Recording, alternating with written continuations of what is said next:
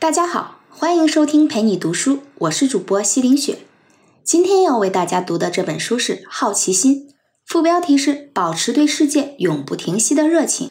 广告策划者特别喜欢利用不知所云的广告来吸引观众，让大家一直猜下去，这到底是什么产品的广告？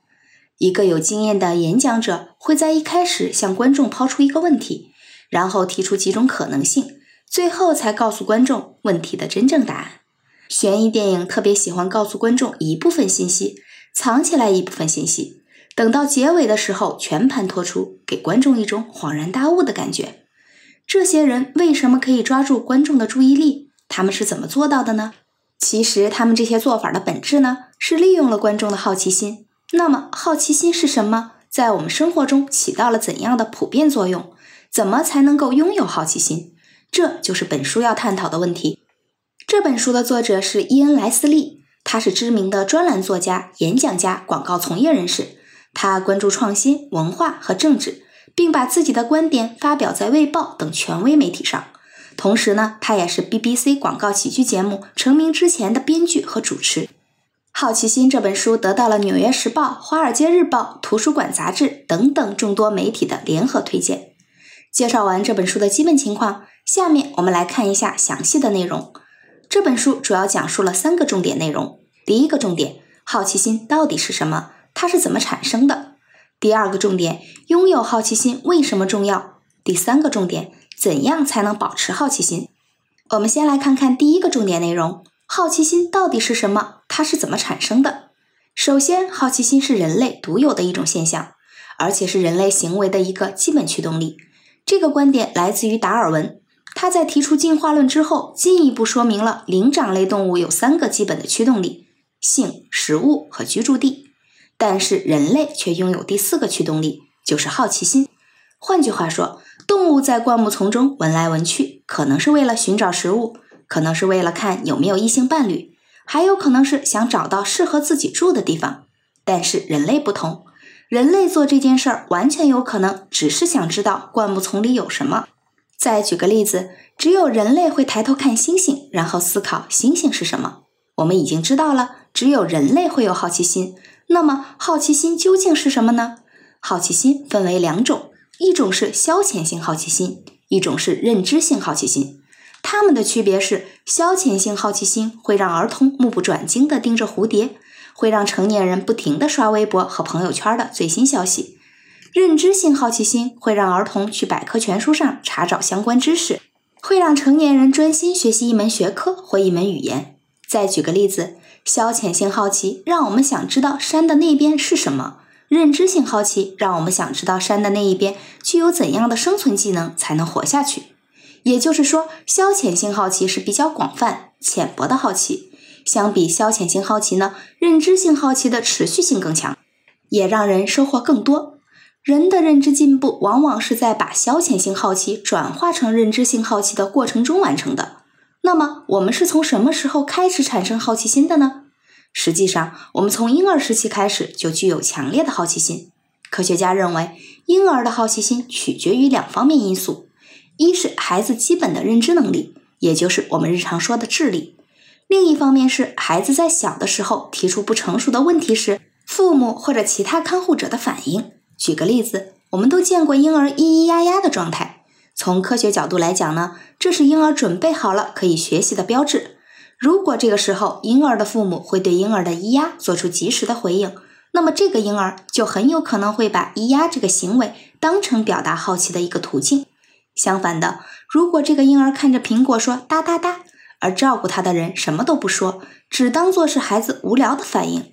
那么，这个婴儿不但没有学到那个圆圆的、红彤彤的东西是苹果，还会开始觉得这样咿咿呀呀是在浪费时间，没有一点意义。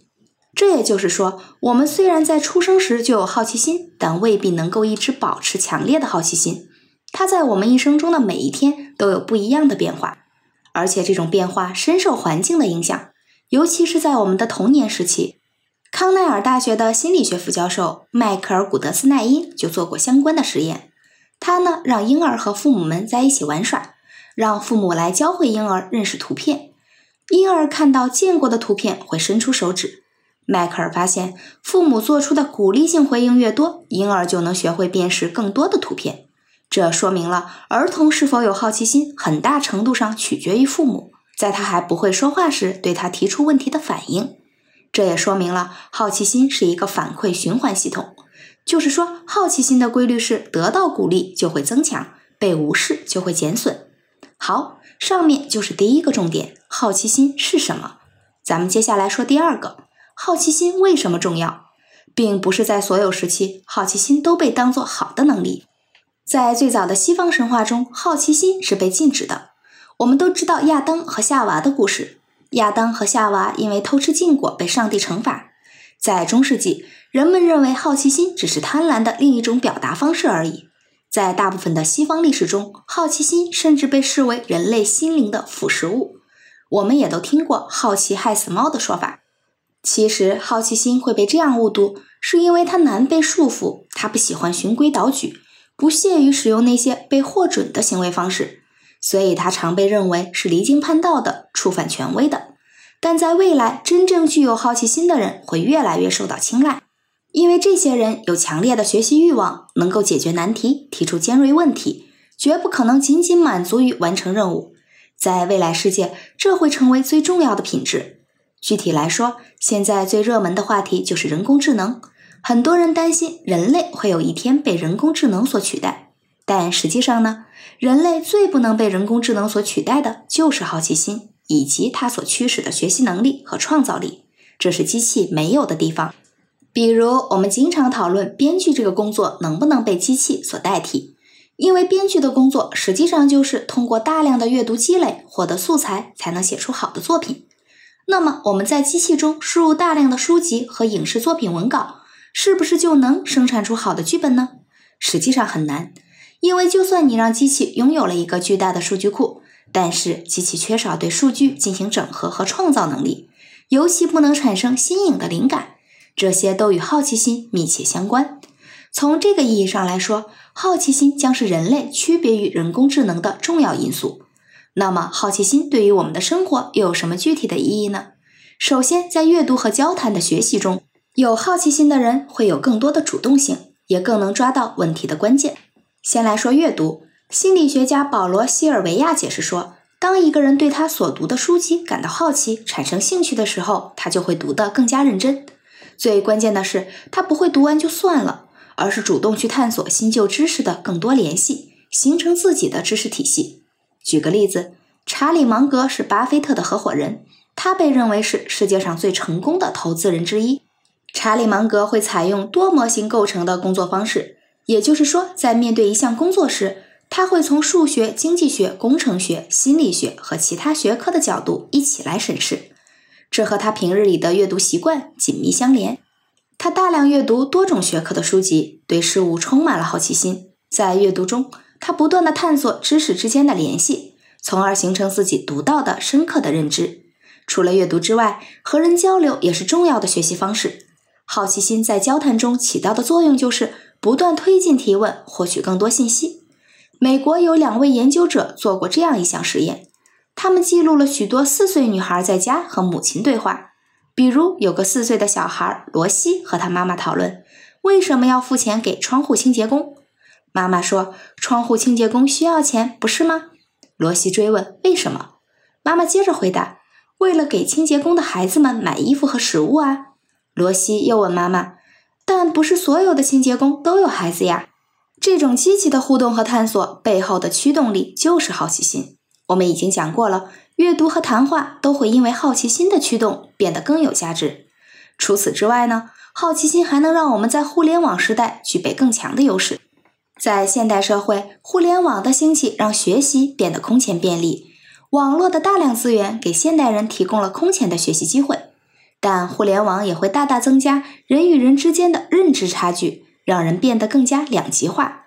这是因为有好奇心驱动的人可以利用互联网打通知识之间的连接，比如学习法语或者分子生物学，或者分享热情和想法，寻找志同道合的人。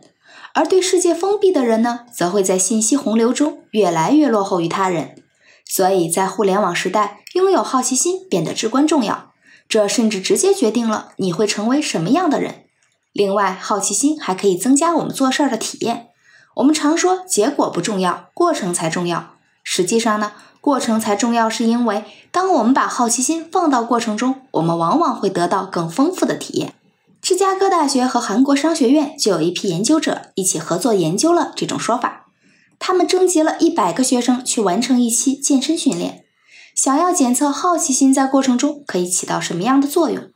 他们让一半的学生专注自己的目标，比如我想减肥。这是在强调结果的重要性，让另一半的学生专注自己的感受，比如说健身时拉伸锻炼是什么感觉，然后让学生们在训练中思考这种感觉。这是让学生们把注意力放到训练过程中，学生们会对自己的身体感觉产生好奇。结果是想过程的学生比想结果的学生更享受这次训练。当我们把好奇心放在过程中的时候，我们会有强烈的动力进行下去。并且会加深对事情的理解。以上就是本书的第二个重点：好奇心的好处。下面我们来说最后一个重点：怎样才能拥有好奇心？拥有好奇心并不是难事儿。作者提到了三个重要的方法：第一，有意识的积累广泛的知识；第二，始终保持对新鲜事物的开放态度；第三，以有趣的眼光看待世界。先来说说第一条：积累广泛的知识。那你可能会问了，既然好奇心来自于未知，那知道的越多，不就越可能没有好奇了吗？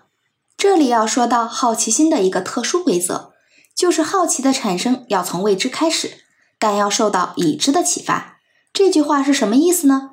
比如说，我想跟你谈论歌剧，但如果你对此一窍不通，或者你认为自己知道所有有关歌剧的知识，你都不会有兴趣跟我聊的。但如果你听过歌剧，也对歌剧有点理解，但也有不少对歌剧的困惑，这就会给你学习的动力。通过跟我聊，来获得更多关于歌剧的知识。拥有两百多项注册专利的发明家雅各布·拉比诺在接受采访时被问到：“创新性思维有什么必要的条件呢？”他回答说：“最重要的条件是拥有一个装满知识的大数据库。”举个例子，如果你是个音乐家，你必须储备大量的音乐知识。如果你出生在一个孤岛上，从来没有听过音乐，那你可能会模仿鸟叫，但不太可能写出第五交响曲。人应该尽早的在大量信息的氛围中成长。很多人觉得让孩子学习更多会扼杀孩子的创造力，但事实并非如此。这要从人类的特征说起。我们相比其他哺乳类动物，有一个特殊的童年时期，在这个时期里，我们会长期和父母生活在一起。在这个过程中，汲取前辈和祖先给予的知识，这也就是我们平日里常说的站在巨人的肩膀上。这种积累对孩子保持好奇心其实非常重要，它也会帮助孩子把消遣性好奇逐渐转变成认知性好奇，在思考能力上不断进步。实际上，知识还有一种群聚效应，就是说，当人拥有了一部分的知识，就会对于暂时还没有办法解决的未知世界产生探索欲望。所以，知识和好奇心恰恰不是对立的。好，我们来说说第二条：始终保持对新事物的开放态度。先来讲两个故事。沃尔特·迪士尼在芝加哥出生，他在广告公司工作的时候，对动画制作的新技术产生了兴趣。读了一些相关书籍之后，他意识到电影胶片会很快替代剪纸动画。不久之后，他就开始动手尝试制作了动画短片《小欢乐》。在当地的电影院播放。很快，好莱坞向他投来了橄榄枝。他和弟弟在车库里创建了迪士尼工作室。沃尔特取得了一系列的成功后，电视机出现了。这种新技术的出现，自然威胁到了电影院的生存。迪士尼公司也受到了影响。沃尔特没有待在旧有的模式中，很快他就把成熟的卡通人物搬到了电视荧屏上，从头创作了以人物为主的系列剧。米老鼠和唐老鸭。到了二十世纪五十年代中期，迪士尼又发现了旅游的新趋势，便在加利福尼亚州建造了第一个主题公园，这就是我们今天熟知的迪士尼乐园。我们都知道苹果公司的创始人大名鼎鼎的乔布斯，很多人都知道他重新定义了手机，但是大家不知道的是，苹果跻身世界五百强的两年后，他被排挤出了自己亲手组建的公司。在人生最困难的时候，他被一项新的数字动画技术所吸引。这项技术由乔治·卢卡斯电影制作公司的一个小部门开发，乔布斯买下了这个部门，还为他成立了独立的公司。这家动画公司后来做出了《玩具总动员》和《怪兽电力公司》这样优秀的作品，它的名字就是皮克斯。它的存在甚至在很长一段时间里威胁着迪士尼的生存。电视和旅游对于迪士尼，动画对于乔布斯，看起来都是完全没有涉足的未知领域。但他们没有选择固步自封，而是对新事物依然保持着开放态度和好奇心，从而取得了更大的成功。保持好奇心的第三个方法是。始终用有趣的眼光观察世界。我们来看一个真实的故事。劳拉·麦金纳尼曾经是一名在麦当劳打工的普通大学生，在每天早餐的工作时间段，他要经受四百多个鸡蛋，不断重复把鸡蛋敲碎、打散、煎熟、取出的过程。这是一项极其枯燥的工作。以他的能力来说，他也不会甘于做这样的工作。但是渐渐的，他开始对鸡蛋感兴趣。开始思考鸡蛋是怎么凝固的。他突然觉得眼前的每个鸡蛋都变成了一个小型战场，蛋白质在和热量激烈奋战。他开始观察每一个鸡蛋，看看哪个位置上的蛋白质最先战败。有时候是中间的，有时候是边上的。因为鸡蛋，他又联想到在历史课上老师曾经讲到，在魏玛时期的德国，一个鸡蛋的价格从四分之一德国马克变成了四十亿德国马克。还联想到从鸡那里偷走鸡蛋是否道德？对于他来说，鸡蛋这个寻常的物件已经变成了巨大的问题库。后来呢，也正是因为这些启发，他进行了一系列研究，不仅拿到了富布莱特奖学金，还去攻读了教育学的博士学位。你可能也常常觉得自己的生活很无聊，我们通常会怪罪生活本身，但实际上呢，世界的有趣程度取决于你观察它的角度。比如美国小说家亨利·詹姆斯，他所经历的生活并不比我们大部分人的生活更有趣儿。事实上，按照他自己的说法，他的生活就是去公园散步，循规蹈矩。但是他在公园散步时，会好奇地观察周围的事物；在晚餐会上，会不经意偷听闲话；最后，他会将这些看似没有什么价值的、没有被加工的素材，转化成为生动的、有想象力的小说。这就是保持好奇心的第三个方法：始终用有趣的眼光观察世界、观察生活，在无聊中发现有趣的地方。好，我们来总结一下今天的内容。首先，我们说到了好奇心是什么。灵长类动物有性、食物、居住地三个驱动力。人类不同于灵长类动物的地方就是，人类有第四个驱动力——好奇心。好奇心分为消遣性好奇和认知性好奇。消遣性好奇广泛浅薄，认知性好奇持续性强，让人收获更多。但好奇心并不是从出生开始就固定不变的，家长可以在孩子咿呀学语的时候给孩子更多的回应，鼓励孩子激发他的好奇心。其次，我们说到了好奇心的重要性，好奇心并不是在任何时期都被当做好的能力，但是在未来，好奇心的好处会有越来越多的体现，因为未来会是人工智能的时代。而人工智能和人最大的不同就是人类拥有好奇心，以及由此带来的创造能力。它是人类不能被人工智能代替的关键。在我们的日常生活里，好奇心会让我们有更深入的阅读和更准确的提问。在互联网时代，好奇心更是人与人之间拉开距离的关键。